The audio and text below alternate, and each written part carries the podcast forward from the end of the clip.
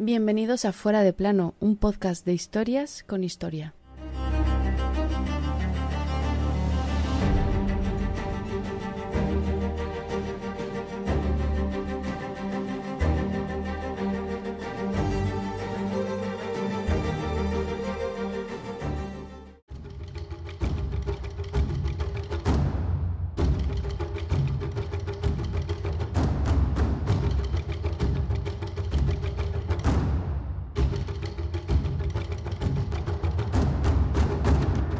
Felipe II empezó a reír, dando muestras de placer y satisfacción, asegurando que tuvo aquel día una de las mayores alegrías de toda su vida. Esta fue la reacción del rey español a lo que la noche del 23 al 24 de agosto de 1572 sucedió a cientos de kilómetros de allí en París. Aquella noche tan solo perdieron la vida dos mil personas. Es lo que se conoce como la matanza de San Bartolomé.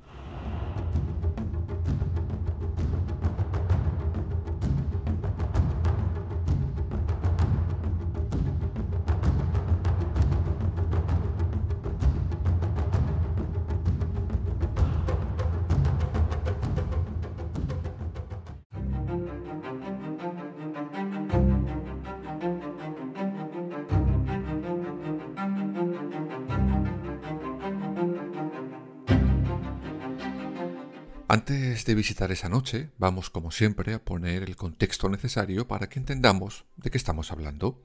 Este suceso era otro episodio más de las guerras de religión que se desarrollaban en Francia, que ocurren desde 1562 hasta 1598. Quizás ahora entendáis la reacción de Felipe II al conocer la noticia. Los bandos eran claramente dos, los católicos por un lado y enfrente los protestantes franceses, que allí se les conocía como hugonotes. Aunque todo comienza, claro está, cuando comienzan las reformas protestantes por toda Europa. Y aquí tuvo mucho que ver un viejo conocido de este podcast.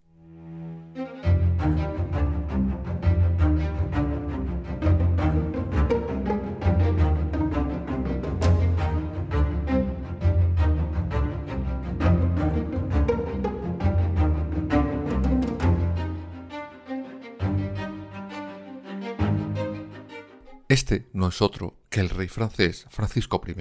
Sí, el cansino y archienemigo de Carlos I de aquí y V de allí.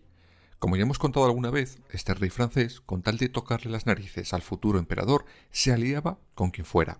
Recordar si no la Liga del Coñac y su alianza con los otomanos. Pues bien, también ayudará, y es lo que nos interesa hoy, a los protestantes. ¿Por qué? Bueno, pues sencillo. Estos estaban en los territorios gobernados por Carlos, y así le tocaba la moral de mala manera. Pero eso sí, solo consintió que los protestantes le buscaran las cosquillas a nuestro monarca. En Francia, represión al canto a todo lo que no fuera católico. Oye, una cosa es que arméis barullo al vecino, pero aquí no. Hasta ahí podíamos llegar.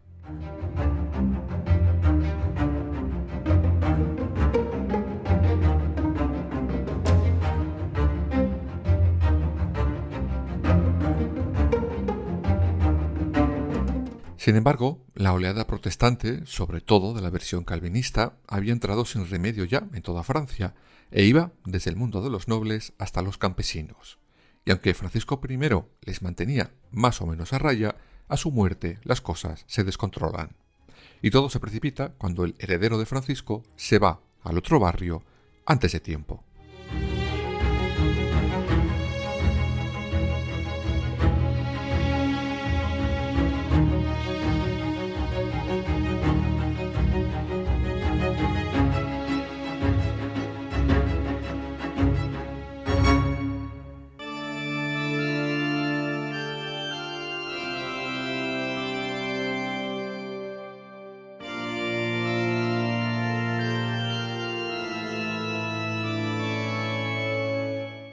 Enrique II en un torneo recibe un lanzazo en un ojo y se muere. Fin. Pero esto debilita a la monarquía francesa, pues pillará a los siguientes herederos demasiado niños como para poder llevar una monarquía fuerte como la había llevado su padre. Al lado de estos niños estaba su madre, Catalina de Medici, como regente. Ante esta situación de casi casi vacío de poder, surgen dos potentes, llamémosles partidos políticos de nobles. Por un lado, los católicos, que querían acabar con la herejía protestante fuera como fuese. Al frente, la poderosa familia Guisa. En el lado opuesto, los protestantes, con Antonio de Borbón y Gaspar de Coligny, como cabezas de lista, bueno, por llamarlos así. Y lo que en un principio solo, eran rifirrafes de corte por el favor de la monarquía, a partir de 1561 llegan a las armas por las bravas.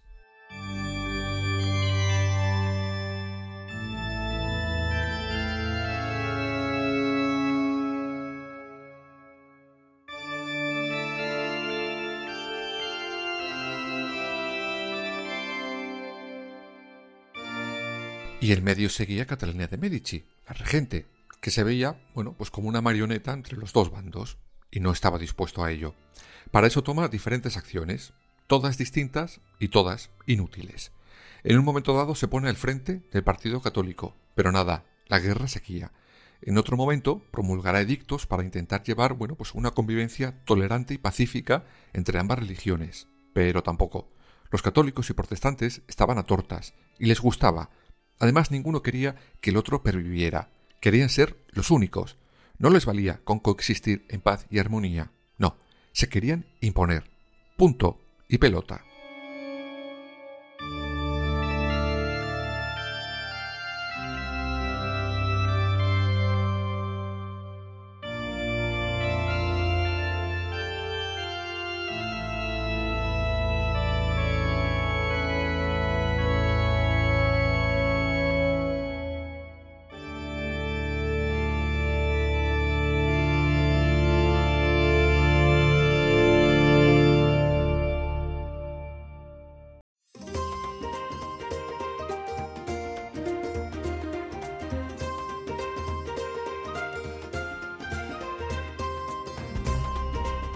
En 1570 los protestantes y sus ejércitos se aproximan a París y hacen firmar una paz al gobierno y a la reina. Es lo que se conoce como la paz de Saint-Germain. Teóricamente con esto se acaban las guerras de religión. Bueno, tururú. Fue una paz precaria, mala y cerrada en falso. Primero porque los católicos más católicos y mucho católicos no les hacía ni puñetera gracia ese acuerdo. Segundo, porque seguían pensando que tenían que imponerse, no ceder. Quien sí estaba dispuesta a ceder era Catalina de Medici, viendo que se estaban quedando sin un duro y temiendo que volvieran a empezar las tortas, fomentará ese acuerdo. Incluso dejará que el líder de los protestantes forme parte del Consejo Real. Pero la regente tenía todavía una idea más para, supuestamente, afianzar esa paz.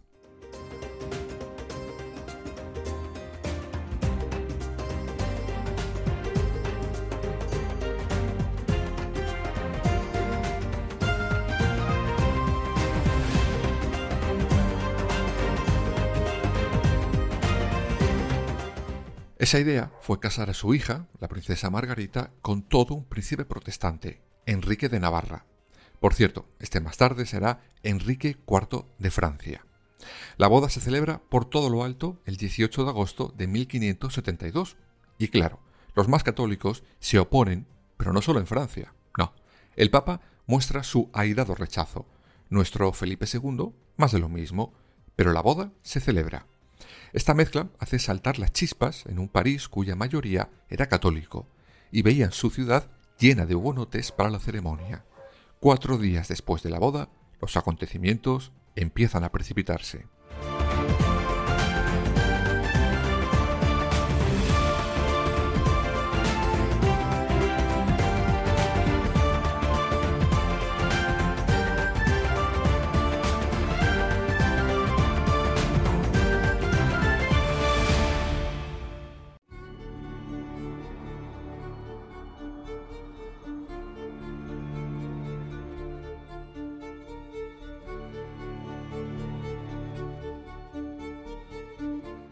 22 de agosto, Coligny, el líder de los hugonotes, es víctima de un atentado.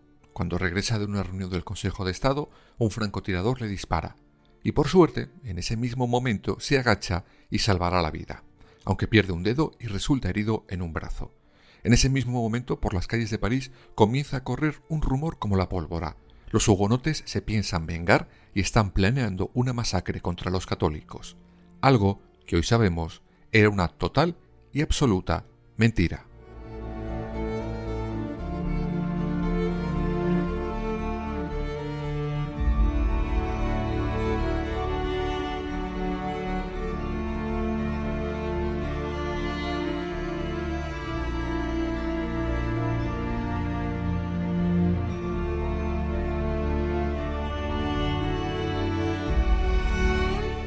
Y con esta mentira, lo que sucedió fue justamente lo contrario.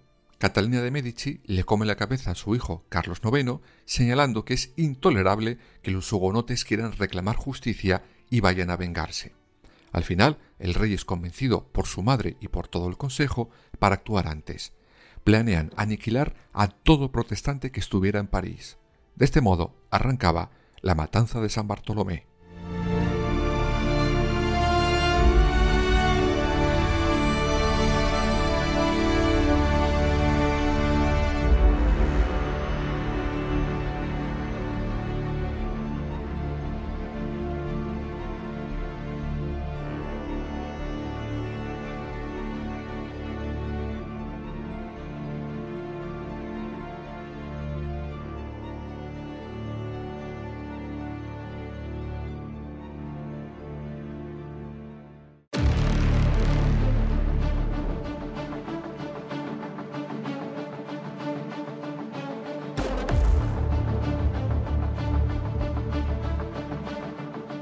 La madrugada del 24 de agosto, día de San Bartolomé, por eso se llama así esta carnicería, Catalina de Medici y los suyos pone primero a salvo a Enrique de Navarra. Oye, sería protestante, pero era su yerno y futuro rey. A los demás protestantes les echan del Palacio del Louvre en plena noche a la calle. ¿Pero con qué finalidad? Pues que la gente católica de París les diera caza. Sí, como suena. Jugaron a cazar al hugonote.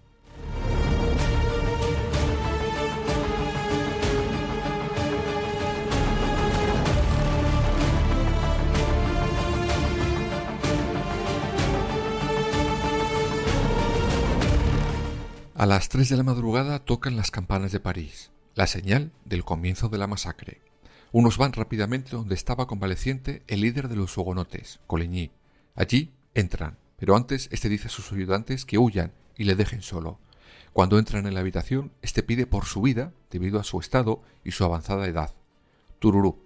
Le apuñalan varias veces, le cortan la cabeza, tiran el resto de su cuerpo por la ventana y le arrastran por las calles de París.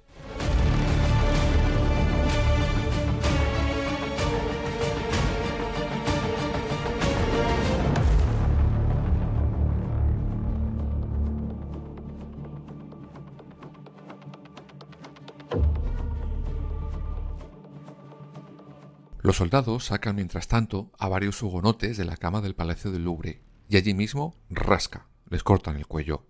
Algunos consiguen salir corriendo, pero les rematan en el patio soldados suizos. Pero el resto de los parisinos también querían jugar a cazar al hugonote. y vaya si lo hacen.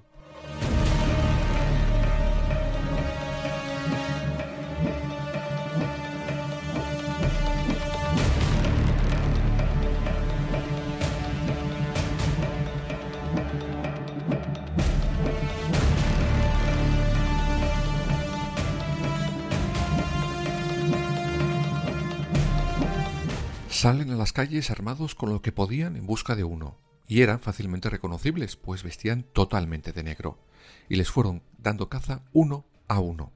Asesinan tanto a hombres como a mujeres como a niños. Les daba completamente lo mismo. Todos tenían que ser exterminados. Lo mandaba su Dios. Fijaros lo que el embajador español escribió en esa noche a su querida Majestad el mucho católico Felipe II. Mientras escribo, los están matando a todos, los desnudan, los arrastran por las calles, saquean las viviendas y no perdonan ni a los niños. Bendito sea Dios que ha convertido a los príncipes franceses a su causa. Quiera Él inspirar sus corazones para que continúen como han empezado. Tócate los bemoles.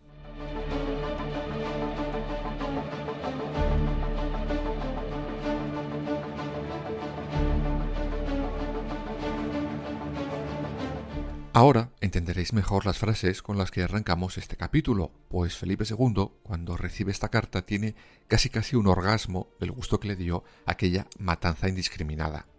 En la tarde de ese 24 de agosto, el rey Carlos IX, viendo la que se había montado, intenta parar la sangría que su madre había ideado. Pero ya era tarde, muy tarde. Durante esas horas, tan solo en París son asesinadas más de 2.000 personas. Pero esa masacre se extenderá pronto, en los siguientes días, por toda Francia. En total, durante esos días, liquidan a más de 10.000 hugonotes en toda Francia.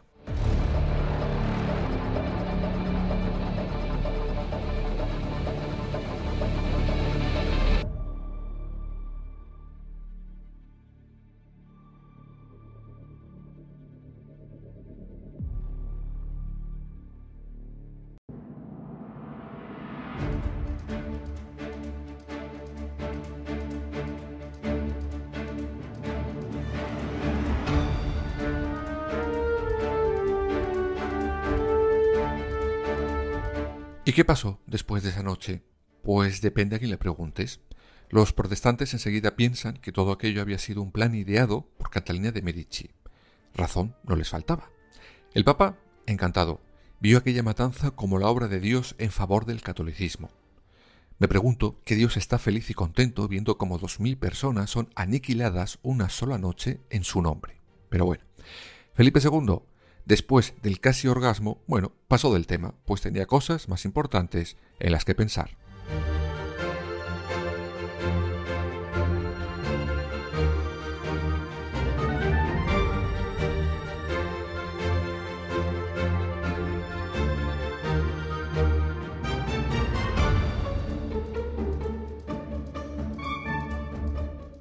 Evidentemente, y para aquellos que ya tengan la artillería preparada, esta matanza de San Bartolomé no fue ni la primera, ni sería la última sangría en nombre de un dios, ni en Francia ni en otros países, y ambos lados las cometieron, pero sin duda fue una de las más sangrientas en el menor tiempo posible, una sola noche.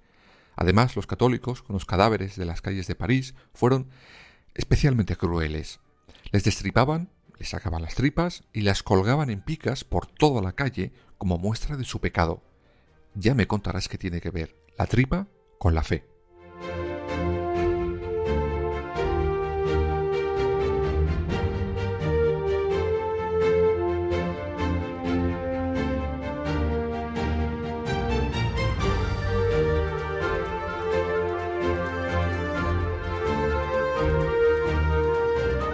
Pero los protestantes no cesaron en su empeño y durante los años siguientes seguirán luchando contra los católicos franceses, aunque será un hombre que estuvo en aquella noche quien consiga poner algo de paz y casi un punto y final.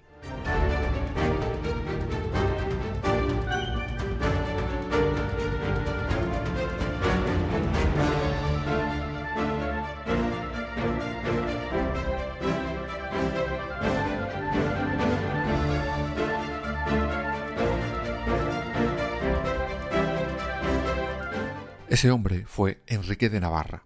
Como ya os he adelantado antes, llegó en 1594, después de otra gran guerra, a las puertas de París, y no solo llamó, sino que se quedó como rey, como Enrique IV de Francia. Eso sí, primero se convirtió al catolicismo. Cuatro años después promulgará, promulgará el Edicto de Nantes, que aboga por una libertad y tolerancia religiosa real. Todo para evitar lo que había visto años atrás, cuando por las calles de París corrieron ríos de sangre en una sola noche.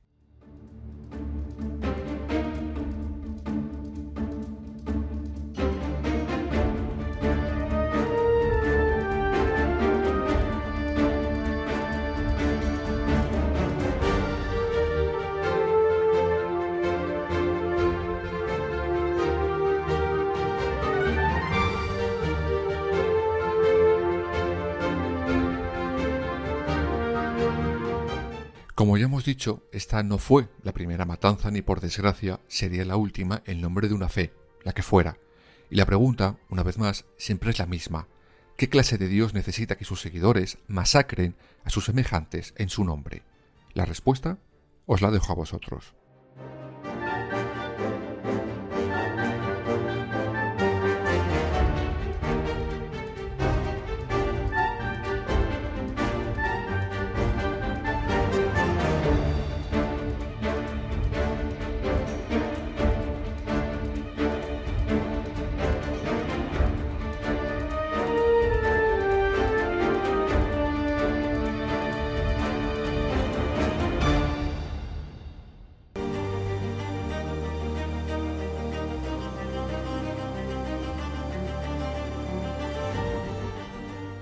Fuera de plano. Suscríbete en las principales plataformas y síguenos en nuestras redes sociales, Instagram, Twitter y Facebook. Fuera barra baja de plano.